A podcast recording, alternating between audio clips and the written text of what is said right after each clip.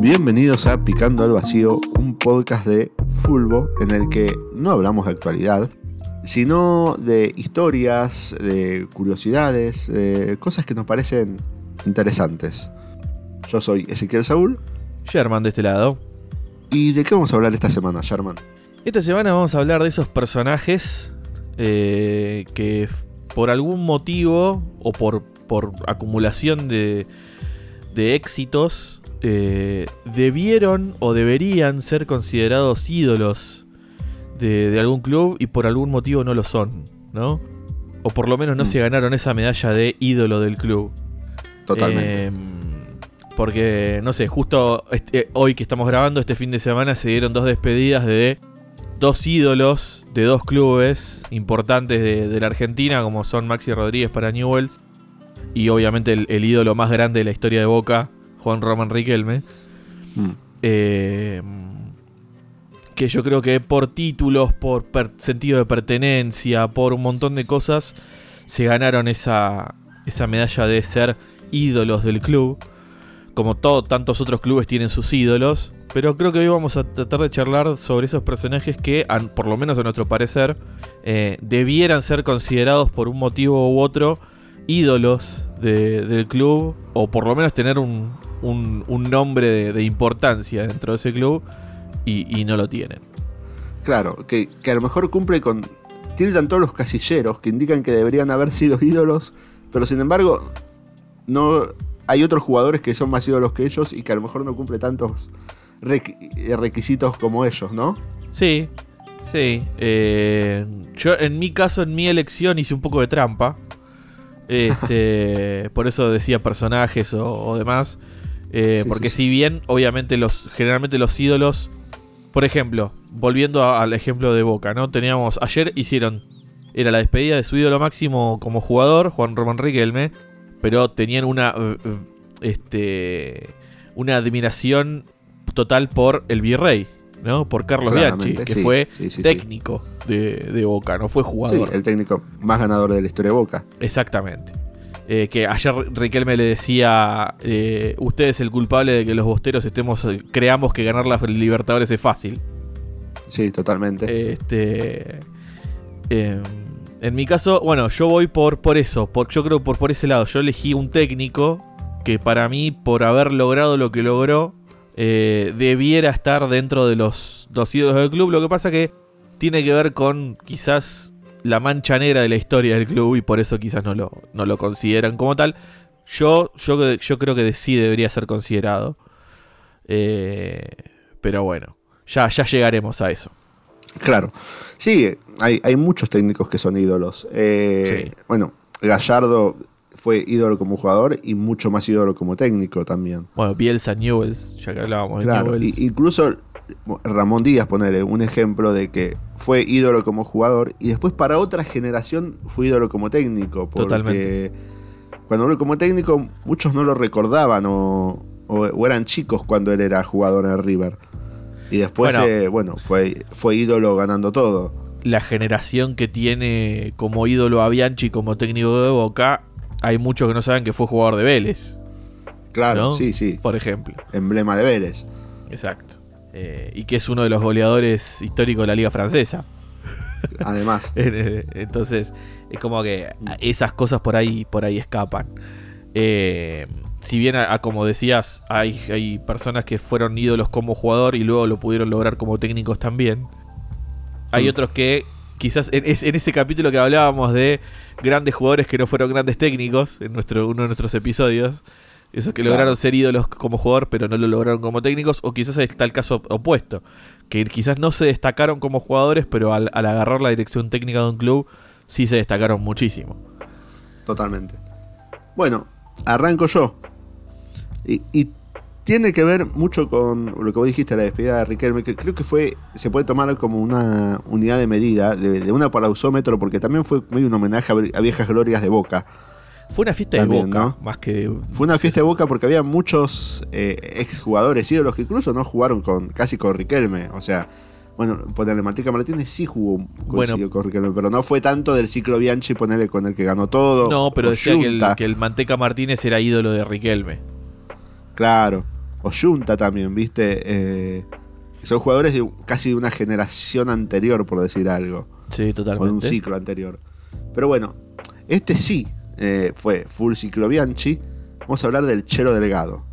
Oh. Primero vamos a contar un poco la historia y después, eh, si querés, debatimos a ver si esto, que para mí es como te digo, debería ser ídolo y sin embargo yo creo que, mm, ponerle, viendo el partido de ayer, no lo ovacionaron como ovacionan a otros jugadores, ¿viste? Como es más, yo te diría que, que, compartió delantera, yo no, no voy a hablar de Palermo, pero digo, compartió delantera o fue la otra parte de la delantera con Guillermo y Guillermo es mucho más ídolo que, claro, Chelo. Y, Delgado le sacó le sacó el puesto a Guillermo. Eso ahora lo, lo, voy a contar bien. Claro. Pero, pero sí, mira, por eso te digo, vamos con esto y, y después lo hablamos, a ver por qué no. Vamos con la historia. Delgado nació el 24 de marzo en el 73, del 73 en Santa Fe, y debuta en primera el 14 de enero de 2000. O sea que haciendo la cuenta, tenía 16 años, casi 17. Ajá. Eh, en Rosario Central. Ahí en Central está 4 años y lo venden al Cruz Azul, donde está solo un año. Y en el Cruz Azul eh, pasa Racing. En Racing es donde la rompe y se destaca mejor, está cuatro años, eh, también juega con el, creo que con el Piojo López ahí hace... Sí, me acuerdo que era la época en la que Racing tenía esa camiseta de tiras, de tiras finitas, celeste y blanca. Sí. Con pantalón azul, creo. Y ahí es cuando es primera plana. Tanto es así que en, mientras está en Racing, gana la medalla de plata en Atlanta 96 con pasarela de técnico. Me acuerdo, sí Claro, y también forma parte del plantel de Francia 98, o sea, va al Mundial de Francia 98, pero eh, no juega, no entra en ningún ni un minuto en, el Mundial, pero formó, formó parte de ese plantel. Quedó como un quinto delantero ahí, digamos. Claro, viste que a Pasarela gustaba uno por afuera y uno por adentro, y el titular era el Piojo López, generalmente. Sí, señor. Otro ídolo, e ídolo de Racing, ya que hablamos de Totalmente. Ese sí es ídolo de Racing. Bueno, que yo creo que esto también hizo que también podría haber sido ídolo de Racing, pero bueno, eh, estuvo solo cuatro años y en el, bueno, en esa época Racing estaba muy en crisis y en el 99, eh, porque necesitaban plata, Racing lo venden a Boca. Y eso también, viste, que ya influye en que un jugador no sea, cuando lo venden a otro grande, en especial a Boca, no les cae bien a los clubes grandes. Entonces, bueno. Pero sabes que el, el otro, estaba pensando en lo que estás diciendo y me puse a pensar las incorporaciones que hizo Boca en ese momento, 98-99. Cuando hablamos de, los grandes jugadores del ascenso, que yo había dicho que Atlanta en un momento hizo como la selección de los mejores jugadores del ascenso y los llevó todos a Atlanta. Boca hizo lo mismo, pero con los mejores jugadores de primera. Sí. O sea, se llevó a Guillermo de Gimnasia, a Palermo de Estudiantes, al Chelo Delgado de Racing. Igual es muy loco porque, bueno, Guillermo y Palermo llegan antes, ¿no? Sí, un año antes. Sí, Caña, que era el 5 de Independiente, que creo que le estaba rompiendo, ponerle que estaba Sí. Igual, lo, destacable de Bianchi es que ella con ese plantel ya ha comprado todos los jugadores, ya armados, creo que los habían llevado tanto por, el, técnico del exterior era, Vilardo, sí. Vilardo y el Bambino Veira, viste, los técnicos anteriores habían sido.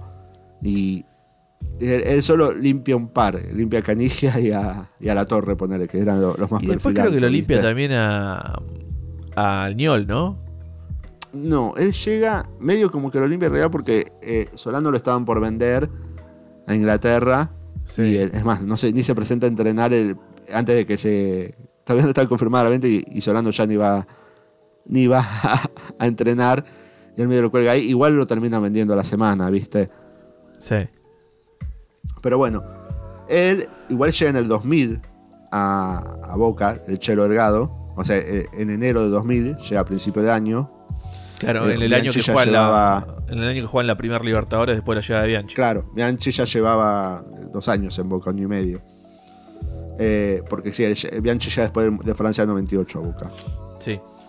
Y bueno, ya eh, al equipo de Bianchi, ya con un equipo bien armado que ganaba todo, ya había hecho los 40 partidos invicto, todo. Y con Bianchi gana tres Libertadores.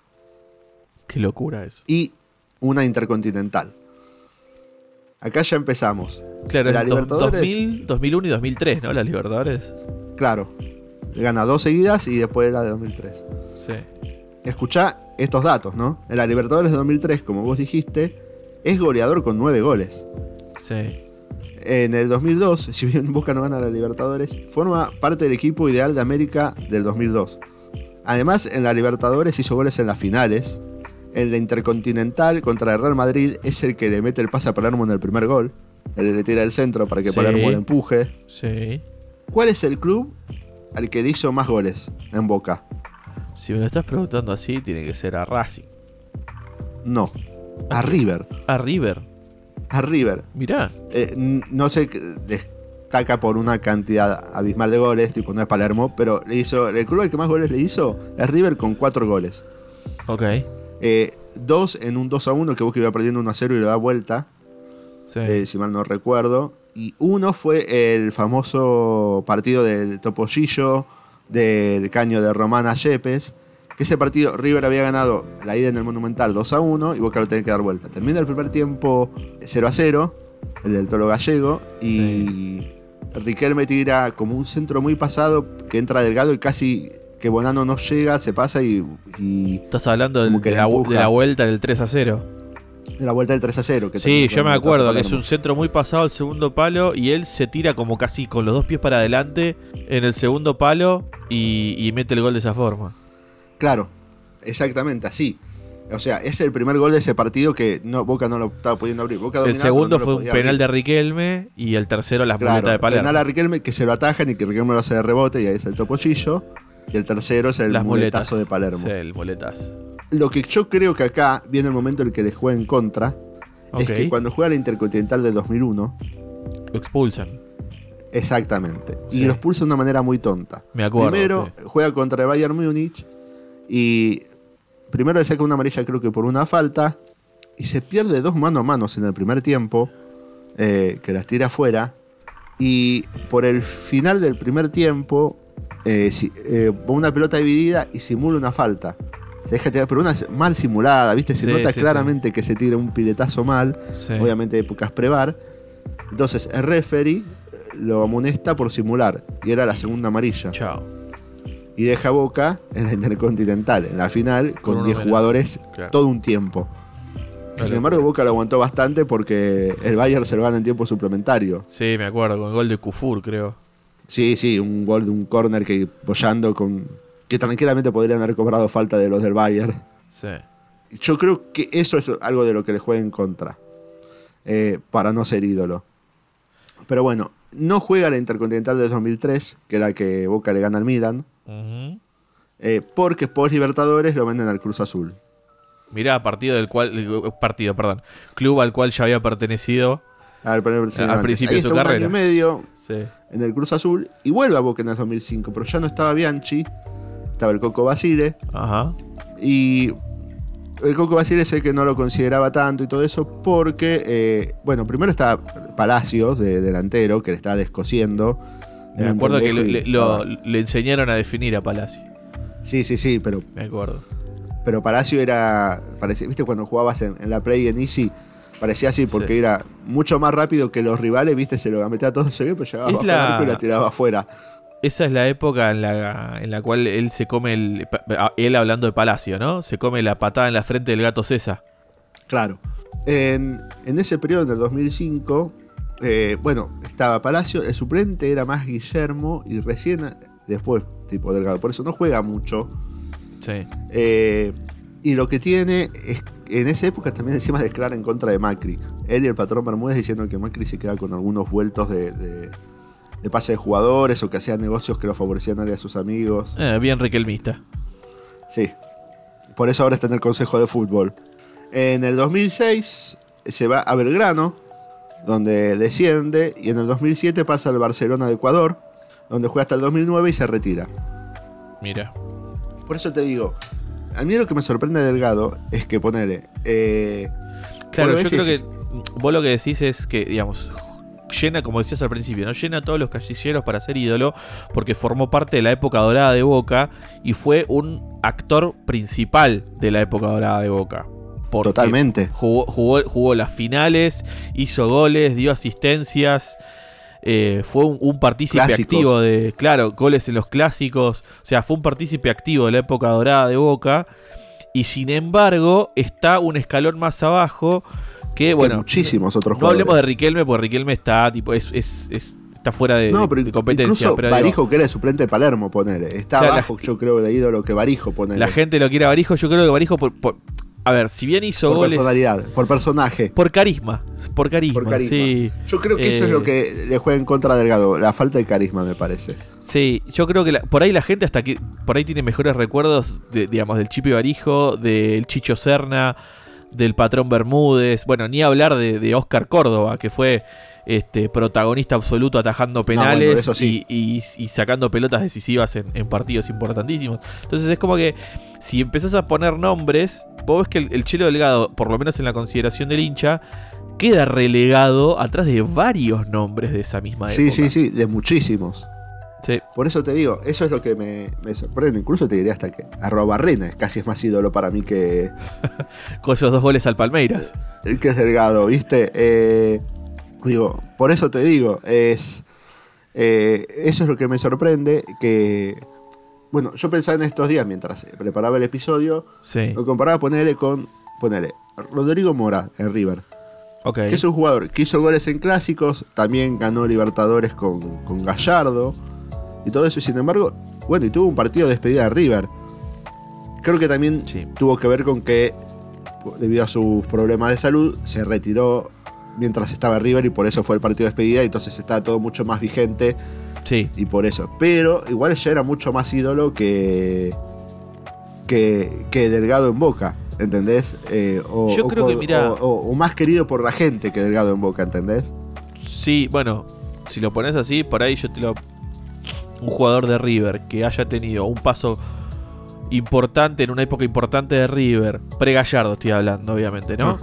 Eh, pero que has ganado cosas importantes y que has formado parte de una época dorada con, con Ramón Díaz como técnico, te lo pongo a la altura de Saviola en River, ¿no? Mm. Eh, Saviola en River era muy chico, pero formó parte de los Cuatro Fantásticos, ganó muchos títulos en River, también está atrás de un montón de nombres. Sí, de esa misma época. ¿eh? Yo creo que no volvió, tuvo estuvo poco tiempo, digamos. Por eso no llegó a ser. Estuvo poco tiempo y cuando volvió no volvió bien. Sí, por eso. Yo creo que por eso no llegó a ser. Igual para mí es, obviamente, ponerle, no es ídolo como el burrito, me parece esa viola. No, pero es un poco. No sé si, pero es un poco ídolo. Por eso yo te lo comparaba con Mora, que encima es un jugador que no salió de las inferiores tampoco, viste, de River, ponele. Como Delgado no salió de las inferiores de Boca. Yo creo que es verdad que le juega en contra eh, lo que vos dijiste, coincido con vos, de que ese Boca de Bianchi tenía muchos jugadores con personalidad. Y él, eh, y él era muy perfil bajo. Sí, eso también. Él era muy perfil bajo, muy callado y todo eso. Y yo creo que eso le también hizo que no fuera ídolo. Pero era efectivo y eso hacía que formase parte. Era re efectivo. E, era re efectivo. Y definía muy bien en algunos casos, goles de afuera del área. Vos lo ves y la verdad, a Boca le salvó muchos partidos. Era un delantero inteligente. sí, la delantera de, Bianchi era Guillermo y Palermo, que era una delantera letal. Sí. Y, y Delgado llega y le saca el puesto, que, incluso siempre se, ahora, viste ahora que pasa el tiempo y cuentan estas cosas, que los jugadores eh, eh, de Boca estaban peleando antes de la final sobre si tenía que jugar Guillermo o, Delgado, viste, estaba la típica interna esa, y que Bianchi los juntó a todos y dijo: Mañana juega contra Real Madrid y déjense pelear por boludeces. El equipo lo armo yo. Claro, es, mi laburo, no el de ustedes. Claro, no, y además ustedes deciden si quieren salir peleados por jugar contra Real Madrid o salir como un equipo, básicamente. Ah, qué, increíble. Qué increíble esa época de Boca. pero, pero bueno, sí.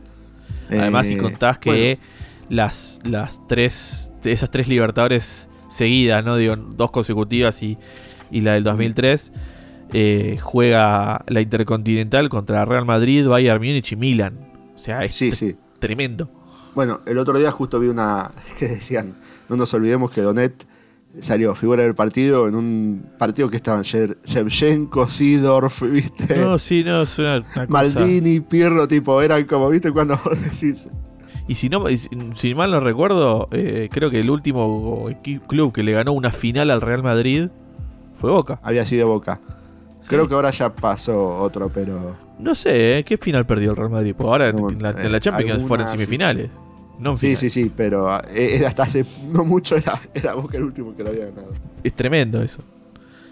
Sí, sí, sí, totalmente. Pero bueno, esa es eh, eh, la historia del Chelo Delgado, que para mí debería haber sido más ídolo de Boca que, que lo que Sí, por lo menos un par de escalones más arriba de lo que está. Un poco, sí, sí, totalmente.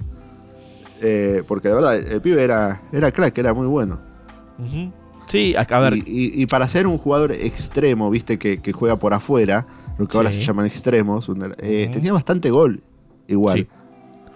Era bastante goleador. y por eso te decía que, por eso te digo que eh, él era, un delantero muy inteligente. Porque más allá de, mm. jugar por afuera, tiraba muy bien las diagonales, llegaba muy bien de nueve cuando por ahí el que estaba tirando el, el, que subía por el otro lado era el lateral.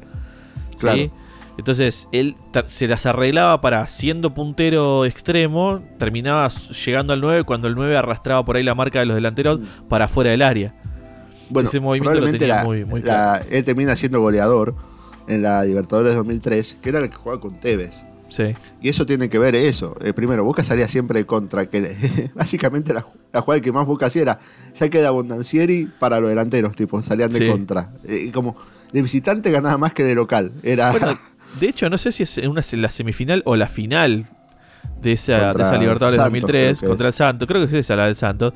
Que Chelo Legado termina haciendo un, gol de casi mitad de cancha porque el arquero sale a cualquier lado por una contra rápida de Boca. creo que el señor termina 3 a 0 o algo así. El, sí, de visitante encima. final, claro, de visitante. Sí, sí, sí, fue un. Un paseo. Eh, fue un paseo. Y, pero es lo que debo decir, termina siendo el Chelo, porque muchas veces era Tevez el que se llevaba, que era, bueno, el crack también. Sí. El, pibe que le está rompiendo. Eh, se lleva toda la marca y el Chelo podía entrar solo a, terminar la jugada. Sí, sí, sí, sí, totalmente. Me acuerdo que jugaba con la 16. Yo me acordaba de eso. Este, sí, sí, sí. Pero bueno, eh, contame vos ahora, Sherman, de quién vas a hablar. Bueno, yo les cuento de mi licencia que me tomo. Eh, y por qué al principio les decía que quizás el motivo por el cual esta persona no es considerado uno de los ídolos de Independiente y yo creo que no sé si le pondría el cartel de ídolo, pero sí lo tendría con una gran estima dentro del club. Eh, porque su protagonismo va de la mano con el capítulo negro en la historia del club. Claro. Eh, ¿De qué club estoy hablando? Estoy hablando del Club Atlético Independiente. Y bueno, cuando digo Independiente y página negra de su historia, estamos hablando de eh, el descenso o el año que jugó en Primera B Nacional. Sí.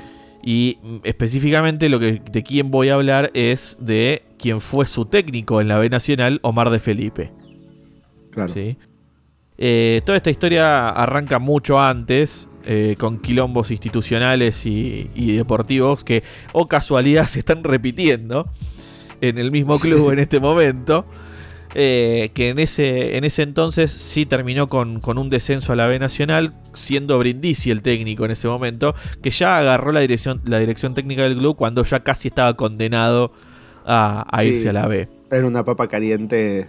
Eh, y, y Brindisi toma la dirección técnica, termina ese campeonato, Independiente se va a la B, perdiendo con San Lorenzo de local, y eh, arranca ese año en la B Nacional con el antecedente cercano de que River había estado, se había ido a la B, había estado un año y había vuelto, luego de estar una única temporada en, la B Nacional. Entonces, todos también estaban con Independiente tiene que hacer lo mismo. Está un año en la B y vuelve. Sí. Y chao. El tema es que, bueno, había una diferencia de plantel también. Mm. Eh, entre el River, de también pasó que, volvieron vinieron jugadores. Vinieron jugadores muy importantres a, vestirse la, camiseta de River para jugar la B Nacional. En Independiente pasó algo claro y en la segunda tanda el eh, Trezeguet. En Independiente ya el Rolfi había llegado antes para tratar de salvarse o tratar de salvarlo a Independiente e irse a la B cosa que no logró lamentablemente pero se quedó el Rolfi formar, a formar parte de ese plantel. El tema es que eh, inicia el año eh, ese en la B y en las primeras cuatro fechas Independiente empata dos partidos y pierde dos partidos. O sea que de 12 puntos saca 2. Ya arrancó recontra para atrás.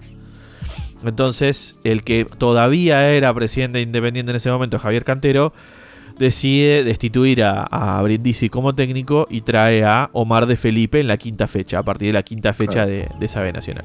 Que encima Omar de Felipe es un técnico que conoce de mucho la B. exactamente, exactamente. Por eso voy a hablar un poco ahora en detalle de él y después voy a hablar de esa campaña.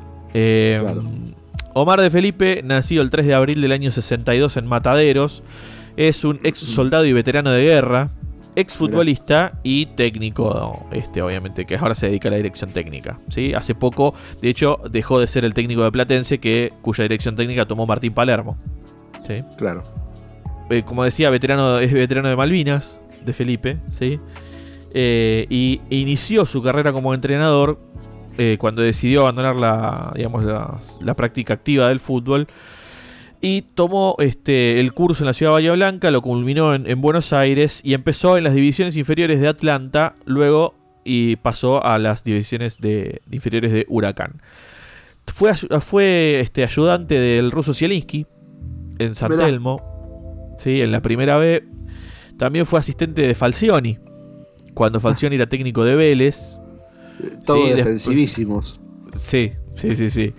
Eh, después, bueno, se va con Falcioni a, Olimpo, consiguiendo la permanencia. Después van a Banfield juntos también, clasificando y llegando hasta cuartos de final de la Copa Libertadores. ¿sí? Con, claro, con Banfield. Y en el 2009, ya como, digamos, director técnico principal, toma la dirección técnica de Olimpo eh, y luego pasa a Quilmes tras la renuncia de Caruso Lombardi en Quilmes. Y ahí, como venía mencionando antes, el 28 de agosto de 2013, en lo que sería la, a partir de la quinta fecha del, de la B Nacional de ese año, 2012-2013, eh, perdón, 13-14, toma la dirección técnica independiente para este, ayudarlo a retomar el camino de, de la primera A eh, ya teniendo la experiencia de haber conseguido el ascenso tanto con Olimpo como con Quilmes. Claro. Sí, había logrado ascender a dos equipos. Entonces Omar de Felipe toma. Eh, como decía antes, eh, Independiente emprendió el camino en la B Nacional mal. Perdió su primer partido y debut en la B Nacional contra Brown de Adrogué. 2 a 1. Luego empató con Boca Unidos y Aldo Civi. Y pierde con Atlético Tucumán en la cuarta fecha, razón por la cual, como decía antes, Brindisi deja de ser el técnico y llega Omar de Felipe. El debut no fue el mejor, empata con Independiente Rivadavia Mendoza en la sexta fecha. Y, perdón, en la quinta fecha y en la sexta llega la primera victoria ante, Huracán, que también en ese momento estaba en, la B. Ahí empieza a levantar. perdón, ¿eh? Sí. Eh, algo que hay que tener en cuenta es que el ascenso también es por promedios, ¿o no? Sí. El, el ascenso no es por promedio, el descenso. Ah. Perdón, el ascenso es los primeros tres. ¿La por promedios? El ascenso es los, primeros tres de la tabla general ascienden. El descenso, digo, es por promedios en la B también. Sí, exactamente. Entonces los clubes que acaban de ascender, descender, tipo encima arranca con el promedio en cero y. Sí, señor. Y la tema más complicada. Eh, lo mismo les pasa a los que recién ascienden a la A con esa presión de ser un grande de, la Argentina y estar por primera vez en la B, había arrancado para atrás. Eh, recién por eso decía, la, doble obligación de, tener que sumar. Exactamente. No solo para ascender, sino porque, bueno. Para no irse a la B metro. ¿Eh? Claro. Para no irse a la B metro, claro. Claro. para, no, para no caer en la primera vez. Bueno. Eh, recién, como decía, recién en la sexta fecha, sí llega la primera victoria entre Huracán de Parque Patricios. Y ahí el equipo empieza a levantar. Hasta el final de la primera rueda, solo perdió una vez y sumió 10 triunfos y 6 empates. El, filadísimo estaba. Sí, eh, decía que fue los primeros cuatro, hablando de Boca, Unidos, Aldo Civi, Atlético Tucumán, empata con Independiente de Mendoza, Le gana Huracán, empata con Banfield, le gana Villa San Carlos, a Sarmiento, empata con Talleres de Córdoba, pierde con Arminante Brown. De, ah, de, visitante, Brown de Adrogué había sido el primero. Ah, los Brown lo tienen de hijo. Sí, los Brown lo tenían mal. Eh, em, le gana Crucero del Norte de Misiones, empata con Unión, eh, le eh, gana a Sportivo Belgrano San Francisco, le gana a Gimnasia Jujuy, empata con San Martín de San Juan, le gana 3 a 0 a Ferro, le gana 2 a 0 a Douglas High, empata 0 a 0 con Defensa y Justicia, le gana Instituto, le gana Patronato y ahí termina la primera ronda. ¿sí? Perdió 3 partidos, 3, 5, 8 y con 11 victorias y 8 empates bastante bien para una primera rueda. Totalmente. Eh, eh, ¿Sabes en qué posición termina la primera rueda o no? Creo que termina tercero o segundo. Ah, bien.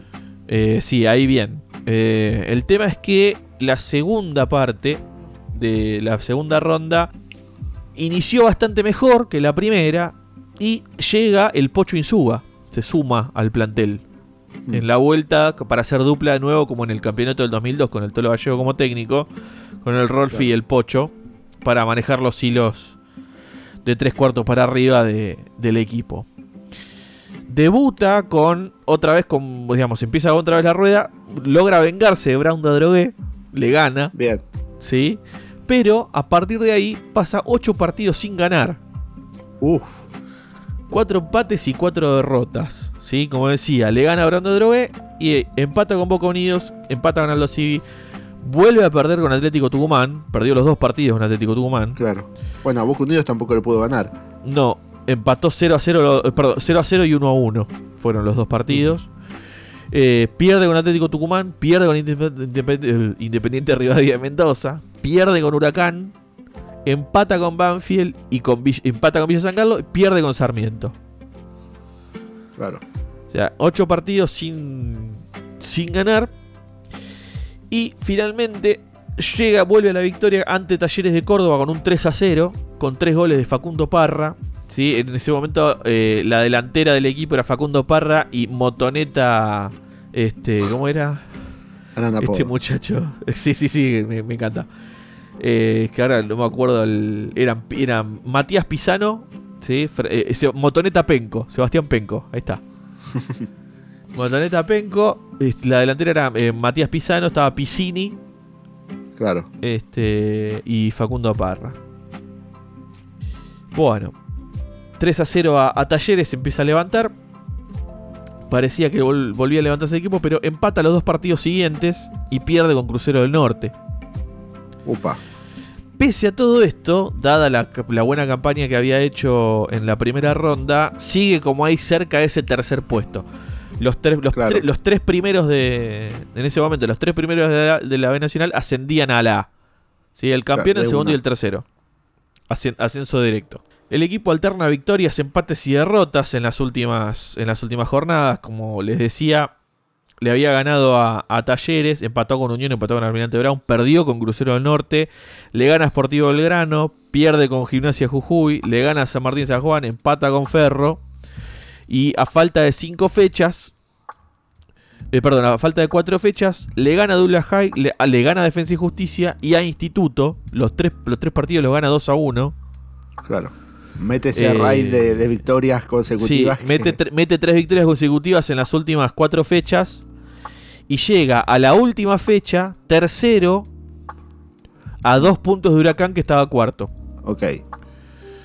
¿Qué pasa en esa última fecha? Independiente empata 0 a 0. Upa. Y Huracán gana. ¿Y qué pasa? ¿Por diferencia de gol? Y, no, igualan en puntos y se van a un partido de desempate. Ah, mira. El campeón de esa. eso. El campeón de esa. De esa temporada, digamos, la B Nacional fue Banfield. El segundo fue Defensa y Justicia, que ese es el año en que Defensa llega a primera por primera vez. Claro. Y el tercero quedaron empatados Independiente y Huracán. Que el primer partido lo había ganado Independiente, el segundo partido lo había ganado Huracán. Hmm. ¿sí? Y este, ambas, ambas veces habían salido 1 a 0 el partido. Hmm. Eh, entonces se da igualdad de puntos, una victoria para cada uno. Y llega a partido de desempate que se juega en el Estadio Único de La Plata. Una final. Una final literal por el último ascenso. Hmm. este, a, primera. Ese partido lo gana Independiente 2 a 0, con goles de Zapata y Piscini, eh, y así vuelve a, primera división, luego de estar un año en la B. Yo por qué digo que eh, Omar de Felipe debería tener un lugar de más estima es porque justamente logró que con mucho menos plantel del que tuvo River, sí. que bien, que bien River, si bien River sale campeón de la B, sí. y, vuelve tranquilamente a, primera, Independiente eh, vuelve a primera en una logrando una tercera posición en un partido de desempate, pero también logra el objetivo de estar únicamente un año en la B. Y, y volver rápidamente pese a tener un plantel muchísimo más chico. Si yo te nombro los, los nombres de los jugadores. No, ya los que nombraste recién, la delantera era. Eh, el goleador de esa. El goleador de esa campaña fue el Rolfi Montenegro. Claro. ¿sí? 10 goles hizo. Mm. El segundo fue Facundo Parra con 9. Después Motoneta Penco con 5. Matías Pisano con 4. Y después vienen este Samuel Cáceres, Marcelo Vidal, Hernán Fredes, el Pocho Insúa, Federico Mancuello. ¿sí? El ruso Rodríguez hizo dos goles. Que era el arquero. Que penales. Exactamente. Que hoy tiene, hoy tiene más goles que. Que Benedetto. Que Benedetto. Eh, pero bueno, el arquero era el ruso Rodríguez, ¿sí? que después bueno, tuvo una salida este, no muy feliz de, Independiente. Eh, los defensores eran este, Cristian Tula, Samuel Cáceres, Nicolás Figal, ¿sí? hoy en Boca, eh, Gabriel Vallés y Julián Velázquez, los mediocampistas Martín Zapata, el Pocho Insúa, el Rolfi Montenegro, Federico Mancuello.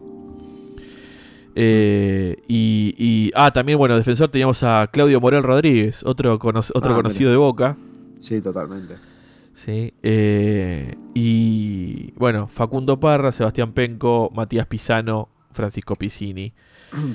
Sí, yo creo que tiene que ver lo que vos decís de, la exigencia de como era su obligación. era la obligación. Si, estaba más de un año en la B, era, una, era un fracaso absoluto. Era un fracaso. Era su obligación, entonces por eso como que no, lo quieren. Eh, de Felipe como ídolo. Yo creo que se merece por justamente haber logrado eso. sí, totalmente. Agarró un fierro caliente. Agarró aparte en la, en la, quinta fecha. Este. Mm. Y, le cambió la cara al equipo. Le hizo tener una buena primera rueda que fue fundamental para, para el total y, después la vuelta pronta mm. a, la primera, a la primera división. Este, le dio orden al equipo y bueno, también bueno, el, hecho de tener al Pocho y al, y al Rolfi de vuelta sumó muchísimo. El Rolfi ya había vuelto antes de, del descenso. Pero como te decía, eh, eh, teníamos el antecedente muy pronto y muy cercano de, River estando en la B, estando un, único año y volviendo este, muy rápidamente a la A. Independiente tenía la misma obligación que River de, hacerlo también. Y lo logró, no tan bien, pero lo logró. Este. Y... Sí, y yo creo que también la otra diferencia era que, bueno, River también cambió el técnico y pone a Almeida, que también era un, ídolo del club. Entonces eso también le daba una espalda mayor que Felipe no tenía, ponerle... De hecho, Almeida había sido jugador. Eh, sí, sí. En la Deja de ser jugador para ser técnico. Exactamente. Exactamente. Este, y, de Felipe agarra el desafío con los antecedentes, como decíamos antes, de haber logrado los ascensos con, este, con Olimpo y con Quilmes. Mm. Eh, y un tipo que conocía la B. Este... Yo creo que eh, le influye eso, de, no haber sido del, riñón del club y eh, como que, eso es lo que digo, si un jugador, si hubiese sido un técnico que era ligado al club y dice, bueno, vuelvo para de la B, como que eso lo hubiese hecho más técnico, más ídolo que, que ser un técnico que contratan, digamos, ¿viste? Por más que logró lo que se tenía que lograr, como vos decís, Bianchi, ¿entendés? Que, eh, bueno, vino a Boca y lo hizo ganar. Claro, si vos ves la campaña de Felipe, decís, bueno, si saliste tercero de la B, sí, buenísimo. Lograste que Independiente esté únicamente un año en la B. Punto. Sí, totalmente. No, además, como decís, un plantel que, que no era de primer nivel. un, plantel un plantel discreto Este, que, que, por suerte estuvo a la altura y yo creo que eh, de Felipe logró, logró eso con, el equipo que tenía, con los jugadores que tenía. Y yo creo que no se, lo, no se lo reconoce, yo creo que por eso, porque pertenece un poco a, a, la, página negra de la historia del club, que nadie quiere recordar y que nadie quiere reconocer, pero deberían por, por, por el esfuerzo. Bueno, ese Mancuello debería ser un pibe por también ponerle. Sí, totalmente. Era, no es de Mancuello que era que terminó siendo después que fue a jugar hasta la selección y todo. Exactamente. Sí, pero bueno, ya formaba parte de ese, de ese plantel de Independiente. Eh, Federico Mancuello, el Pocho Insúa, Rolfi Montenegro, que si bien el Rolfi y el Pocho, el, ideal de, de, del Independiente está en ese campeonato del 2002, con el Tolo Gallego como técnico, el Cookie Silvera. sí, este, no, encima tenía unos laterales que iban al ataque como locos, era una máquina de atacar. Ese, este, tenía, un vértigo ese, ese Independiente del 2002 que era una locura junto con, el, te decía, el Cookie Silvera, Pusineri, eh, teníamos a Federico Domínguez, eh, Gabriel Milito de capitán. Mm. Eh, pero bueno, nada, ellos mismos con ese antecedente vinieron a, dar una mano al club y, bueno, por suerte pudieron lograr ese, ese ascenso este, en, el primer intento, digamos. Bueno, le pregunté al chat GPT. Sí. Le dije, jugadores de equipos argentinos que deberían haber sido ídolos. Y medio que lo encaró por un lado que dijiste vos de cuando dijiste los aviones de amor, jugadores que a lo mejor estuvieron poco tiempo, ¿viste? Como que eran cracks, pero estuvieron tan poco tiempo que se fueron. Sí. Justo ya que lo mencionaste recién, no es el primero que me tira, es más, es el último, pero lo voy a nombrar ahora para que sigamos debatiendo. Uno es el Pocho Insúa. Dice, fue un talentoso mediocampista que jugó en varios clubes argentinos, incluyendo Boca Juniors e Independiente. Sí. Si bien tuvo momentos destacados en ambos equipos, no logró convertirse en ídolo en ninguno de ellos. Yo, creo, primero, en Boca estuvo menos que en Independiente, me parece. Boca estuvo menos, ganó más. Ganó más porque era el equipazo de, de, Basile que ganaba todo y también era un equipazo. Exacto. ese Basile también, la suerte, que compañera, sale Gago de las inferiores de Boca que la descosía, que lo venden a Real Madrid. Imagínate de lo bien que está jugando Gago. Y lo venden a Gago. Y el suplente, que también sale a las inferiores, era Ever Banega. Sí, no, no. Que era, la delantera era Palacio y Palermo, viste, te sin suba, por eso. Era ya Vilos de. Creo que estaba Vilos de volante. Sí. que ya lo mencionamos eh, acá. A, a de lateral. Sí, sí, sí. Cata Díaz creo que está de central, si mal no recuerdo. No, era ese era un equipazo. ¿El, el arquero era eh, Caranta? No. Creo, el pato? No, Creo que era el pato, pero no me acuerdo. Ok. Eh, pero bueno, digo, esas cosas, viste, de. No, yo creo que si bien, a ver, obviamente no es ídolo de boca, por eso, de eso estamos seguros.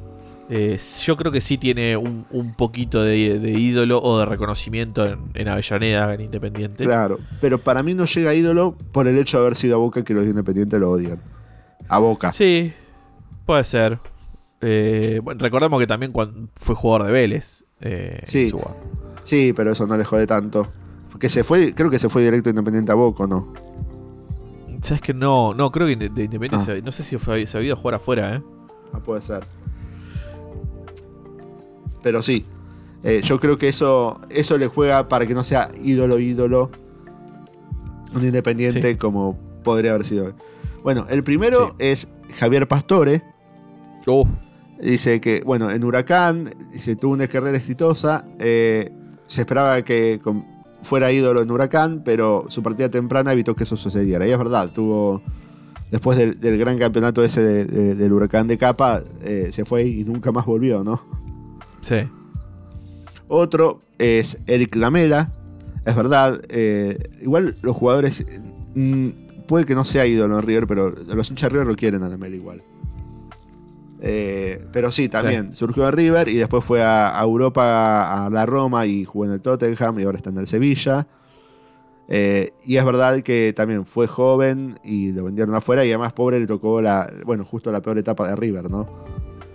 Eh, le tocó jugar el ascenso, si mal no recuerdo. O no sé si jugó el ascenso, pero sí jugó como bueno, como Lucas Ocampo también que le pasó, ¿no? En tu respuesta a lo del Independiente, el Independiente del 2002 se va al Málaga Ah. Pochizuba. vuelve a Independiente y se después se va a Boca. Claro, pasa Independiente a Boca. No, pasa Independiente a Boca, pero no del Independiente de Gallego.